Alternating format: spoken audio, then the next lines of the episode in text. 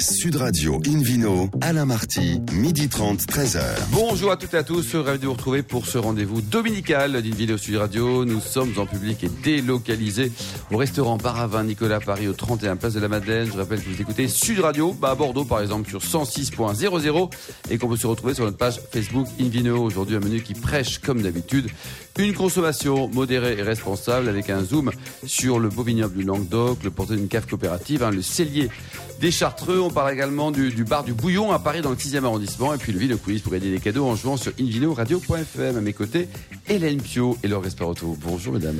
Bonjour. Bonjour. J'ai pas encore dit, dit Philippe Orbach, dit David Commode. Oh. Bonjour messieurs. Mais on se fait reprocher d'être trop lent et maintenant on est trop rapide. Il faut savoir. Ouais, c'est le début de la fin, messieurs. bon, alors pour commencer cette émission, euh, Laure Gasparotto, on parle un petit peu de, de Rasto avec une jolie histoire, c'est ça? En fait, c'était surtout de Jérôme Bressy et pas trop de Rasto. Et alors, il se situe à Rasto, mais est sorti de l'appellation parce que c'est un homme, euh, disons, qu'il est libre et qu'il euh, a voulu se libérer de certaines pressions et garder euh, sa, sa vision et sa quête, parce que c'est quelqu'un qui est toujours en recherche. C'est un vrai cistercien, le, le vigneron cistercien comme on l'imagine, euh, qui n'aime pas trop se diriger vers l'extérieur, mais qui reste très euh, centré ah sur son vignoble, sur lui-même. Ça a du charme. Ça a du charme. Alors il a 15 hectares à Rasto, dont, donc il est sorti de l'appellation en 2010 pour des raisons de cépage, parce qu'il a, pour lui, la, la diversité des cépages est garant de de, la pérennité de son vignoble euh, contre le réchauffement climatique. Certains cépages euh, peuvent mieux réagir que d'autres. Et alors, je vais vous donner les noms de ces cépages parce qu'il a quand même une, somme incroyable. En rouge, c'est Grenache noir, Mourvèdre, Counoise, Carignan, Terre noir, Vacarès, Syrah, Muscardin, Cinsault. Rien que ça. Et tous se plaisent dans la région. Et tous se plaisent. Ils sont autorisés à Ce sont hein. tous des cépages autorisés. Et en blanc, grenache blanc, grenache gris, clairette, picardant, qui a cépages très fins, pique-poule, roussanne, marsanne, vionnier. Et, et grâce à, à, toutes ces, à tous ces, cette diversité, cette diversité, tous ces matériaux, il produit des vins d'un équilibre euh, très rare. Euh, c'est d'une harmonie incroyable. Alors après, il les élève aussi séparément. Hein, euh, il les élève séparément, puis après, plus tard, il peut élever ses vins jusqu'à 3 ans. Pour l'instant, ah il n'est pas allé plus loin, mais il me dit que si un millésime lui imposait, il élèverait ses vins pendant 4 ans. Donc là, il sort complètement de l'appellation. Enfin, il, fait, il est à l'écoute de son végétal, du produit qu'il fait, et, et reste euh, complètement en lien avec ce vivant et plus qu'avec les hommes qui l'entourent. Alors après, ça, ça a son charme, comme vous dites, Alain. en tout cas. Euh, il, est, euh, il, produit 15%, enfin, dans l'appellation Rasto, c'est 15% seulement de cépages secondaires qui sont ah autorisés. Donc lui, il est complètement au-delà des clous. Et, euh, et, il a des équilibres aussi avec des, du coup des degrés euh, qui sont très élevés. Hein. Il, a, il, est toujours le dernier à vendanger, donc euh, il peut euh, parfois vendanger des cépages à, à 16 degrés. À 16 degrés À 16 degrés. Mais parce, ah parce qu'il a plusieurs cépages, il en, il en récolte certains à 11, et parce qu'il estime que 11 ou 12 degrés, c'est le, degré de maturité de ce cépage en particulier, par exemple le cinceau, ou alors euh, des cépages qui vont plus loin, et donc il peut, mais il va, c'est un extrémiste. Et après, c'est tout le secret dans l'assemblage. Euh, et le résultat est très bien? Le résultat, alors là, j'ai goûté, c'est 2016 que vous pouvez commencer à trouver sur le marché en ce moment. Alors, c'est 50 euros la bouteille. Hein. Ah, 50 euros la bouteille 50 euros en blanc ou en rouge. Ah oui, le moine cistercien, quand même. Euh, Mais hein, alors, pour, il, a, il fait de très, très, très petits rendements. Euh, il est en biodynamie euh, avec des très beaux, euh, très beaux vignobles qui vont jusqu'à 110 ans. Et donc, ces rendements, alors 2018, c'est 3, 3 hectos en 2018. 3 hectos, ah 3 bah hectolitres par hectare en 2018, mais parce qu'il a beaucoup perdu. Mais sinon, il est en moyenne à 15, 15 hectolitres hectare. Donc c'est vraiment, on reste dans la concentration. Et, et, ces vins, malgré tout, ont une, ont une fluidité, un raffinement on n'est pas dans la confiture, on est vraiment dans, dans l'équilibre. Dans l'élégance. David Cobold Oui, ma question est, euh, cette affaire de, baisser les rendements pour One n'est pas, pas une panacée, nécessairement. Ce qui m'intéresse, surtout dans cette appellation-là qui a tendance à produire des vins où beaucoup d'impression de chaleur, vous vous dites que c'est très équilibré, c'est frais. Et ça reste frais. Ça reste frais parce que c'est ça l'essentiel. Ça, ça, reste frais parce que son vignoble est très très vieux. J'ai mm. vu des cépages majestueux. Il a des cépages majestueux qui. Mais c'est pas parce qu'un cépage est vieux qu'il va produire moins d'alcool. Alors, mais parce qu'il a, il, va jusqu'à 110 ans. Mais, mais parce que c'est élevé en, en, biologie et en biodynamie. Il est certifié en biodynamie depuis 2008. Et en fait, ça lui permet de travailler ses sols et d'aller et chaque chaque cep va chercher la fraîcheur en fait. Et, dans le raisin, il y a la fraîcheur. Et je pense que vraiment le mode de culture peut assurer cette fraîcheur qu'on retrouve après dans, dans, les assemblages. Le sol, c'est maintenant très critiqué. Il vaut mieux pas les travailler parce qu'on perd de la matière organique. Oui, naturelle, on va dire. Euh, Hélène, vous connaissez les vins dont parle Laure? Euh, alors j'ai eu l'occasion euh, de, de, voir les bouteilles, mais il se trouve que le caviste qui les vendait était fermé. Alors du coup j'ai rêvé devant et je ne sais pas. Vous avez une vie passionnante. Hein. Mais, oui, c'est vous, me posez la question, je vous raconte. Donc, vous vous êtes économisé 50 euros. C'est ça, j'ai gagné 50 euros. Oui, mais, vous vous êtes privé d'une expérience parce que c'est un grain vraiment particulièrement soyeux et euh, ce sont des vins recherchés par les gens qui l'ont déjà goûté. Oui. Parce que aurait volontiers. expérience. Mais j'allais pas fracasser la vitrine pour 50 euros. Hélène, c'est bon. Très cher. C'est le côté Hélène Gilet bon, jaune. Donc vous conseillez alors cette euh, rencontre avec cette belle bouteille? C'est vraiment une expérience esthétique, euh, oui, que je recommande au moins une fois dans sa vie, oui. Super, merci beaucoup, euh, Laure Gasparotto. Une vidéo sur radio retrouve Philippe Orbach, président de la Sommellerie française, pour une petite balade dans le Languedoc. Mais avant, si on passait par Anvers. Exactement. Aujourd'hui, toutes les délégations sont réunies pour, pour une grande semaine, puisque démarre demain le concours du meilleur sommelier du monde 2019. C'est un concours en Belgique. en Belgique, à Anvers. Ce sont des amis belges qui ont, qui ont eu la, la, charge et le privilège aussi d'organiser cette année le concours. C'est tous les trois ans. Ça fait 50 ans que ça existe. 50 ans. Ah, et déjà en Belgique, c'était une raison pour laquelle, effectivement, ce sont les Belges. Le premier concours était en Belgique. Exactement. C'est oh Armand Melconian qui était sommelier à la, Vol d'Or à Saint-Jean-Cap-Ferrat, sommelier français qui a remporté pour la première fois cette compétition. Et il sera présent en fin de semaine, ah puisqu'il euh, sera là pour, pour la finale euh, qui aura lieu vendredi. Euh, il a quel âge maintenant? Il a, il 180, 85 ans? Bah, ils l'ont décongelé ce matin, mais vraiment c'est. Et, il est encore. ne soyez pas moqueur, Monsieur Martin, s'il vous plaît. Il est encore en pleine forme. Ah, bien sûr, et, et, nous serons tous réunis pour cette grande fête avec une, une émotion particulière et, et, une pensée, comme on se doute, très affectueuse pour Gérard Basset qui nous a quittés ah en janvier de cette année et qui est le premier des meilleurs sommets du monde à, à, disparaître, qui était une mm. personne dont on a déjà parlé à ce micro, mais euh, voilà, qui va nous marquer et qui va marquer beaucoup de, générations de jeunes sommeliers. Donc cette semaine, c'est la fête. 65 candidats, 62 pays représentés, trois meilleurs sommeliers continentaux. on va la gagner cette euh, Europe, compétition ou pas, Philippe Combien de femmes Combien de femmes, Philippe De plus en plus. Et il y a, il y a au moins, alors j'ai calculé, on est autour de 30% de, femmes dans cette phase finale. Euh, et le candidat français, c'est euh, candidate. Non, c'est un candidat. C'est David Biro qui travaille ah au mandat oriental avec Thierry Marx et tout. voilà. ça serait moi, je, bien entendu, en tant que président de bah France, je, ne peux que l'encourager. On a confiance en lui, franchement. Euh, il a très bien travaillé. Il fera le maximum. Allez, à partir de demain, il faut être en pleine forme, David. Hein. Bon, alors il y a un direct entre euh, Anvers et Montpellier. Vous l'avez pris et vous êtes maintenant ça y est dans le sud. Exactement. Incroyable. Je, suis dans les grès de Montpellier, qui est une appellation relativement récente à laquelle j'ai conclu contribué d'ailleurs à, avoir obtenu cette appellation, obtenir cette appellation. Combien, combien ça, a coûté ça, ça a coûté pas mal de temps, pas mal de sueur et quelques, quelques dégustations épiques, mais ça nous a permis de, créer cette appellation tout autour de la ville de Montpellier, euh, qui remonte jusqu'à Pic Saint-Loup, qui est une appellation qu'on évoque souvent parce qu'elle a fait d'énormes progrès ces dernières années. Euh, et c'est une appellation qui produit que des vins rouges, élaborés à partir de Syrah, Grenache et Mourvèdre, vraiment les cépages traditionnels de la région. Alors ça s'appelle les grès de Montpellier. On pourrait imaginer le, sol gréseux. Mm. Euh, il y a une unité euh, euh, géologique parfaite. Non, il y a plein de, styles de géologie différents, des marnes, des calcaires, des argiles, voire des sables, etc. Finalement, ce qui rend euh, unitaire l'appellation, c'est plutôt le climat, d'influence extrêmement méditerranéenne, euh, on peut s'en douter aussi, euh, et donc avec un ensoleillement qui est assez équilibré. et c'est vraiment le climat qui a, qui a fait qu'on a, on a, on a déterminé mmh. cette cohérence, j'allais dire, dans, dans, dans, dans l'appellation. Alors, on y produit des vins rouges, et là aussi, on est, même si le climat est équivalent, l'influence de la géologie, de l'exposition, de l'altitude également, fait qu'on a des vins qui peuvent être relativement euh, différents. Eux, ils parlent de complémentaires. C'est assez joli pour dire qu'effectivement, ça peut être effectivement assez différent.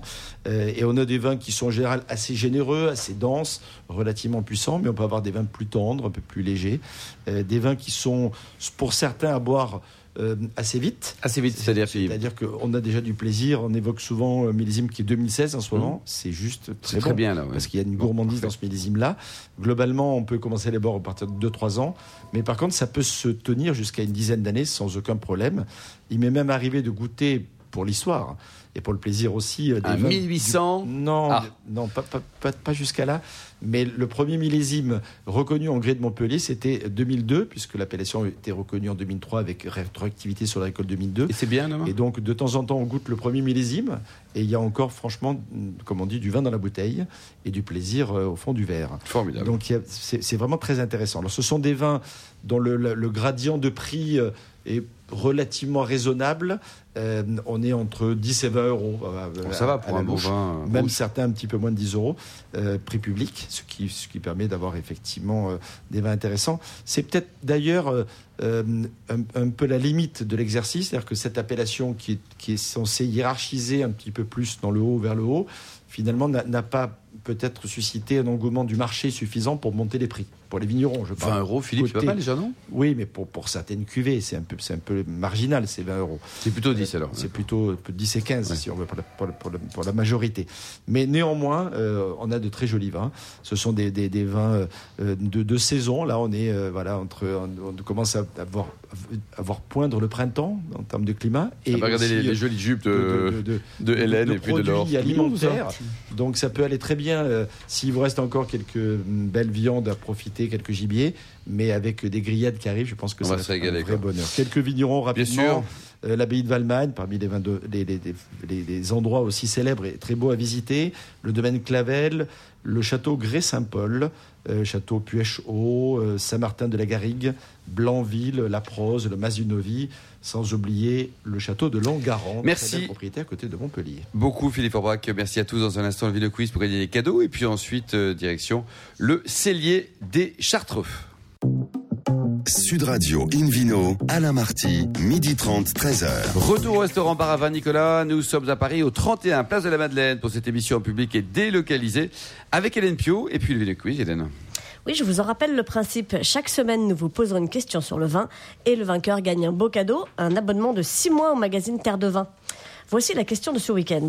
L'emblème de la maison Bessera de Belfond est-il? Réponse A, une marinière, symbole de la mode vintage à la française. Réponse B, une couronne de fleurs. Ou réponse C, un renard. Pour répondre et gagner un abonnement de 6 mois au magazine Terre de Vin, rendez-vous toute la semaine sur le site invinoradio.fm, rubrique Vino Quiz, et le gagnant sera tiré au sort parmi les bonnes réponses. Merci beaucoup Hélène. Une vidéo sur radio retrouve euh, David Cobold, le seul anglais de l'émission. Et on est très fiers de vous, David, cofondateur de l'Académie Vin de Paris, pour nous parler du, du des, des, Chartreux. Alors, qu'est-ce qui vous a intéressé sur ce sujet, David? Alors, plusieurs choses m'ont intéressé. Euh, D'abord, je ne sais pas quel est le rapport avec les Chartreux, euh, la Chartreuse. Euh, Un chat. Euh, Laure, Gasparotto nous a parlé de, de, des moines l'autre jour, donc je me demande s'il y a un lien. Je ne sais pas. C'est une cave coopérative fondée en 1929. Alors, on oublie trop souvent en France que 50% des vins français sont vinifiés par des caves coopératives. On a cité à cette antenne plusieurs fois des caves qu'on estime beaucoup, la Chablisienne par exemple, la Chablis, euh, cave de Plémont dans le Gers, euh, la cave de Tain dans la vallée du Rhône.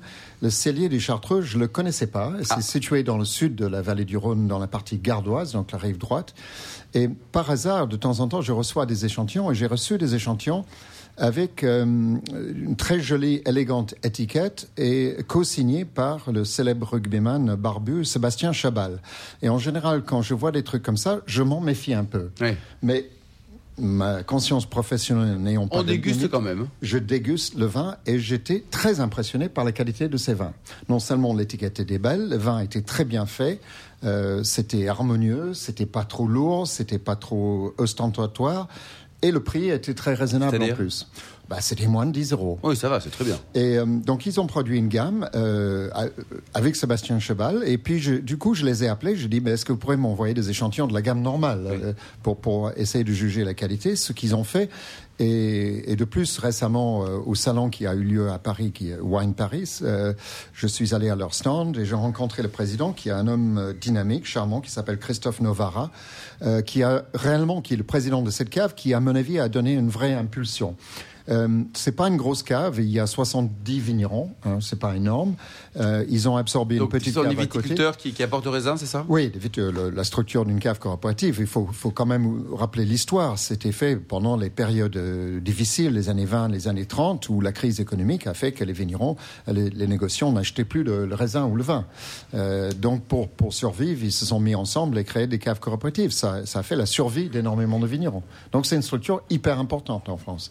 Euh, cette, cette petite cave euh, Célie et les Chartreux, euh, j'ai beaucoup apprécié la- leur vin. Et quand on regarde, euh, je vous convie d'aller voir leur site internet, c'est fait d'une élégance. Il a, j'ai demandé à, à Christophe Novara qui a fait le- leur site parce que c'est assez remarquable pour une cave coopérative qu'en général c'est un peu ringard leur site internet.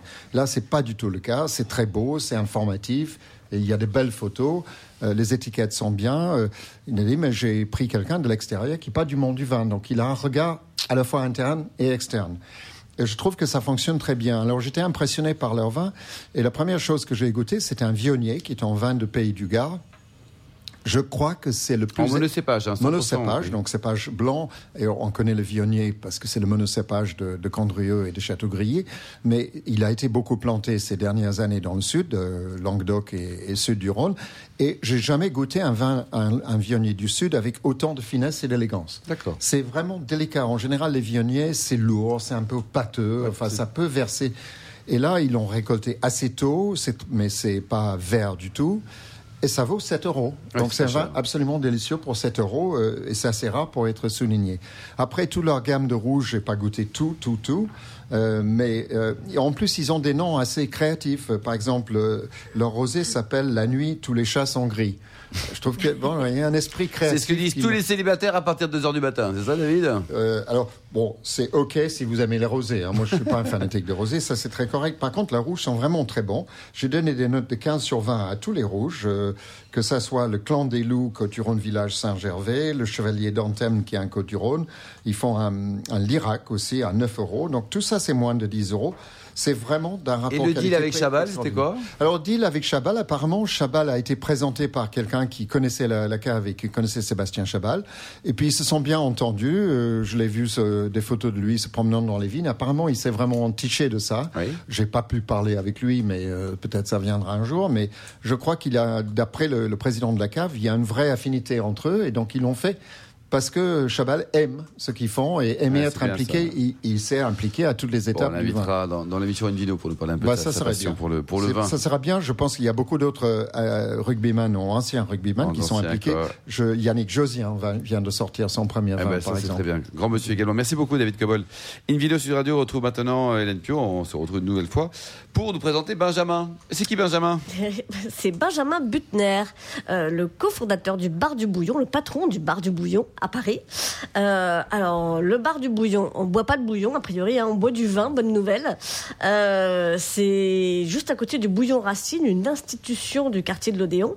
Et ça a ouvert il y a quelques mois. Le Bouillon Racine, ça, ça a 100 ans. Vous, vous avez euh, quoi, 6 mois? Exactement, bonjour à tous. Euh, oui, alors c'est bien de parler aussi du bouillon racine euh, pour présenter le bar du bouillon, parce que ça s'inscrit dans un grand ensemble. Il y a deux Mais ans. c'est la même maison? C'est alors, c'est la même maison, le même Ah, propriétaire. Et en fait, il y a deux ans maintenant, au sein du bouillon racine, il y a eu une euh, réorientation globale de la sélection des vins. Euh, il y avait une carte des vins qui était bien, correcte, classique, faite de grandes marques, de vins qui fonctionnaient. Mais le propriétaire des lieux s'amusait assez peu avec sa carte des vins et dans cette démarche euh, fait appel à moi. Euh, donc Est-ce que vous êtes quoi Vous êtes euh, somm- alors de sommelier, formation œnologue sommelier, voilà, tout à fait. Euh, j'ai fait mes études à Dijon. Vous avez au- tous les bouquins de. Philippe Orbach chez vous, là, sur la table de nuit, à- juste à côté de la Bible Exactement. Euh, un petit passage, sous la Bible. un petit passage dans les vignes. J'ai travaillé dans le négoce bordelais. J'ai travaillé comme agent sur le marché parisien. Et à l'époque où j'étais agent, j'ai rencontré Monsieur Morand, propriétaire du Bouillon Racine, qui me dit j'aurais bien aimé réorienter un petit peu le bouillon qui est une institution, qui est une brasserie qui fonctionne très bien, mais se faire un peu plus plaisir au niveau vin. Donc euh, il y a deux ans, on commence à réécrire un petit peu la carte des vins, on commence à affiner un petit peu la cuisine. Et la finalité de tout ce processus, c'est la création au sein du bouillon racine d'un bar à vin dans une cinquantaine de mètres carrés. Euh, on refait entièrement le décor, décor art nouveau qui rappelle bien sûr le grand frère, le bouillon racine. Euh, en, en, plus confortable, hein, si je peux me permettre. ouais, c'est vrai. On l'a fait un peu plus cosy, un peu plus oui. calme, un peu moins brillant, évidemment. On a une trentaine de places contre 150 places. à côté, donc ouais. évidemment, euh, pas du tout la même ambiance, pas du tout le même cadre mais on sent qu'il y a une filiation déjà par la cuisine, parce que la cuisine communique et que les deux sont complètement liés. Euh, mais bien sûr, une sélection de vins beaucoup plus large qu'au bouillon racine. Alors quoi, par exemple? Qu'est-ce que vous avez? Faites-vous bah, rêver. On atteint aujourd'hui environ 250 références à la carte, euh, sachant qu'on a une particularité, qui est pas vraiment une nouveauté, mais qui est, qui est pour nous quelque chose de très important. La carte des vins est entièrement écrite par vigneron par région et par vigneron. C'est-à-dire qu'au sein de la Bourgogne, vous avez euh, un domaine, par exemple, pris à Chablis, qui est le domaine Pinson avec lequel on travaille. Mmh. On va mettre euh, le vigneron et l'ensemble des vins que nous faisons du domaine, et ainsi de suite. Donc, c'est pas classé par zone géographique, mais bien par vigneron, pour mettre en avant le travail des vignerons. Parce que nous, nous ne faisons pas de vin. Euh, on est juste là pour échanger avec nos clients euh, sur le travail d'un vigneron. Laure? Alors moi, j'ai découvert le bar du bouillon la semaine dernière et justement Alors, par vous avez été malade ou pas Alors là, non, je vais y retourner bon. parce que j'ai adoré la carte des vins. Euh, vraiment bravo pour le choix. Merci. Parce que d'abord, on peut prendre un, le, le, vin, euh, un Côte du Marmandais des Lions d'Arros, avec lequel mmh. vous avez travaillé en tant ouais. qu'agent, euh, un, un, blanc euh, vraiment à un prix très raisonnable. Je ne sais plus à quel prix on le verre, sur mais coucou, sur coucou blanc, on est aux, aux alentours d'une dizaine d'euros le verre. Voilà. 10 euros le verre. Aussi mais et par ailleurs, c'est le meilleur producteur du Marmandais. Euh, voilà. Ouais, monsieur très et, gentil. Et par ailleurs, alors, on peut se faire plaisir à tout niveau parce que vous avez aussi mis à disposition votre cave particulière, ouais, une partie, euh, une de partie vins, de la cave. Ouais. De, donc, on peut goûter des vins euh, par exemple, qui, qui, ont des, qui, sont des millésimes anciens, notamment euh, un Smith Olafite 2000. Alors, dans les 200 euros la bouteille, je crois. On a, on a, on a des vieux Bordeaux parce que vous avez, vous m'avez raconté que vous avez découvert, enfin que votre première émotion de vin, c'est par par les vieux Bordeaux, Bien sûr, hein. l'appellation qui euh, vieillit Plus précisément, magnifique. moi je suis devenu sommelier à cause voilà. d'un Aubryon 89. Vous grâce, offrez aujourd'hui, hein. vous offrez aujourd'hui la possibilité de de cette expérience à vos clients avec euh, justement des vieux Bordeaux, mais même des années 50, Ouais, 60, 60, 70, euh, Qui sont vendus uniquement à la bouteille, je suppose. et, et, Uniquement à la et à bouteille, des prix extrêmement. Alors en On fait, a un Lafitte, euh, je sais plus quel millésime, à 670 euros, quelque ouais, chose comme ça. ouais. C'est correct pour du Lafitte. Oui, voilà, hein. ça, on va, recadrer un petit peu, Laure, Oui, je hein. dis que Comment c'est vous correct dire pour C'est- du c'est- Lafitte. Pour l'apéro ce soir, je le- suis pas sûr. Le bouillon, c'est raffiné parce qu'au départ, l'idée du bouillon, c'était quand même la soupe populaire. bien sûr. Alors en sachant une chose, Donc c'est pour dire que c'est très écart, écarté. Hélène, Hélène Euh, alors effectivement, donc il y a, y des choix euh, très marqués et notamment vous avez fait le choix d'avoir peu de domaines finalement, mais quasiment tous les vins de, de- du domaine en question. Ouais, c'est bien ça. Euh, alors c'est- c'est euh, c'est formidable pour sympa. effectivement se faire une, belle idée euh, du travail d'un vigneron, mais ça peut surprendre parce que euh, comme ça à première vue, on a l'impression qu'il y a un seul domaine du Jura, un seul d'Alsace, un seul de Corse, un seul de Provence. Alors deux en Beaujolais, c'est notable, mais euh, mais on se dit euh, même si à chaque fois on a quatre ou cinq vins d'un même producteur, c'est un peu réducteur quand ça même, non Ouais, Ça vous perturbe, Hélène Alors- Un peu quand même. Alors c'est un choix, euh, c'est un choix qui est, qui est- qui est volontaire. Alors c'est vrai que à l'instant T, ça peut évidemment, paraître réducteur. L'idée, c'est aussi de mettre, de prendre le temps de mettre en avant et d'échanger, de transmettre de l'information.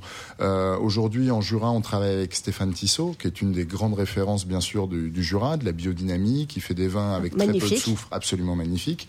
Euh, une fois qu'on aura bien implanté les vins de chez Stéphane, sachant que ce sont des domaines qu'on a sur allocation, eh ben, ce sera le bon moment de faire rentrer autre chose et d'échanger sur un autre vigneron. c'est. Euh, on laisse le temps au temps, on laisse le temps à nos clients de découvrir, parce que découvrir une cuvée chez un vigneron, c'est pas suffisant souvent. Mmh. Euh, une gamme, un vigneron, il, il construit son, son offre commerciale autour d'une gamme. Donc on Bien va sûr. commencer avec des prix raisonnables, qui est la découverte du Non, domaine. mais la démarche est bonne. David, une dernière question peut-être? Non, mais je trouve la démarche très intéressante et il ne faut pas oublier que le vin est fait par le vigneron et pas Voilà. par l'appellation. C'était c'était la chose centrale, c'est-à-dire que nous, nous ne- nous choisissons nos vins en fonction des vignerons, déjà par affinité humaine, des gens Mm. qu'on aime bien, des gens qui ont la bonne démarche qui commercialement peuvent ne pas s'en Benjamin, pour terminer, vous nous rappelez l'adresse exactement pour, Alors, euh, pour vous retrouver avec votre grand sourire et vos bons plans Alors, aux 3 rue Racine, dans le 6e arrondissement, en lieu et place du Bouillon Racine. Hélène, vous y allez quand vous euh, J'y vais quand je veux parce que c'est ouvert 7 jours sur 7. Ben voilà. C'est ouvert tous les jours de midi à 15h et de 18h à minuit. Bon, vous allez repérer, Benjamin. Elle sera là matin, midi et soir. Merci beaucoup, Benjamin et Hélène. Merci également à vous, Laure Gasparotto, David Cobold et Philippe Forbrac. Fin de ce numéro d'Invino Sud Radio. Pour en savoir plus, rendez-vous sur le site hein, sudradio.fr, invinoradio.fr ou sur notre page Facebook Invino. On se retrouve samedi prochain à 12h30 précise pour une nouvelle mission, toujours en public et délocalisé. Nous serons au restaurant Baravin Nicolas au 31 Place de la Madeleine. D'ici là, ça y est, excellent déjeuner. Restez à l'écoute de Sud Radio et surtout observez la plus grande des modérations.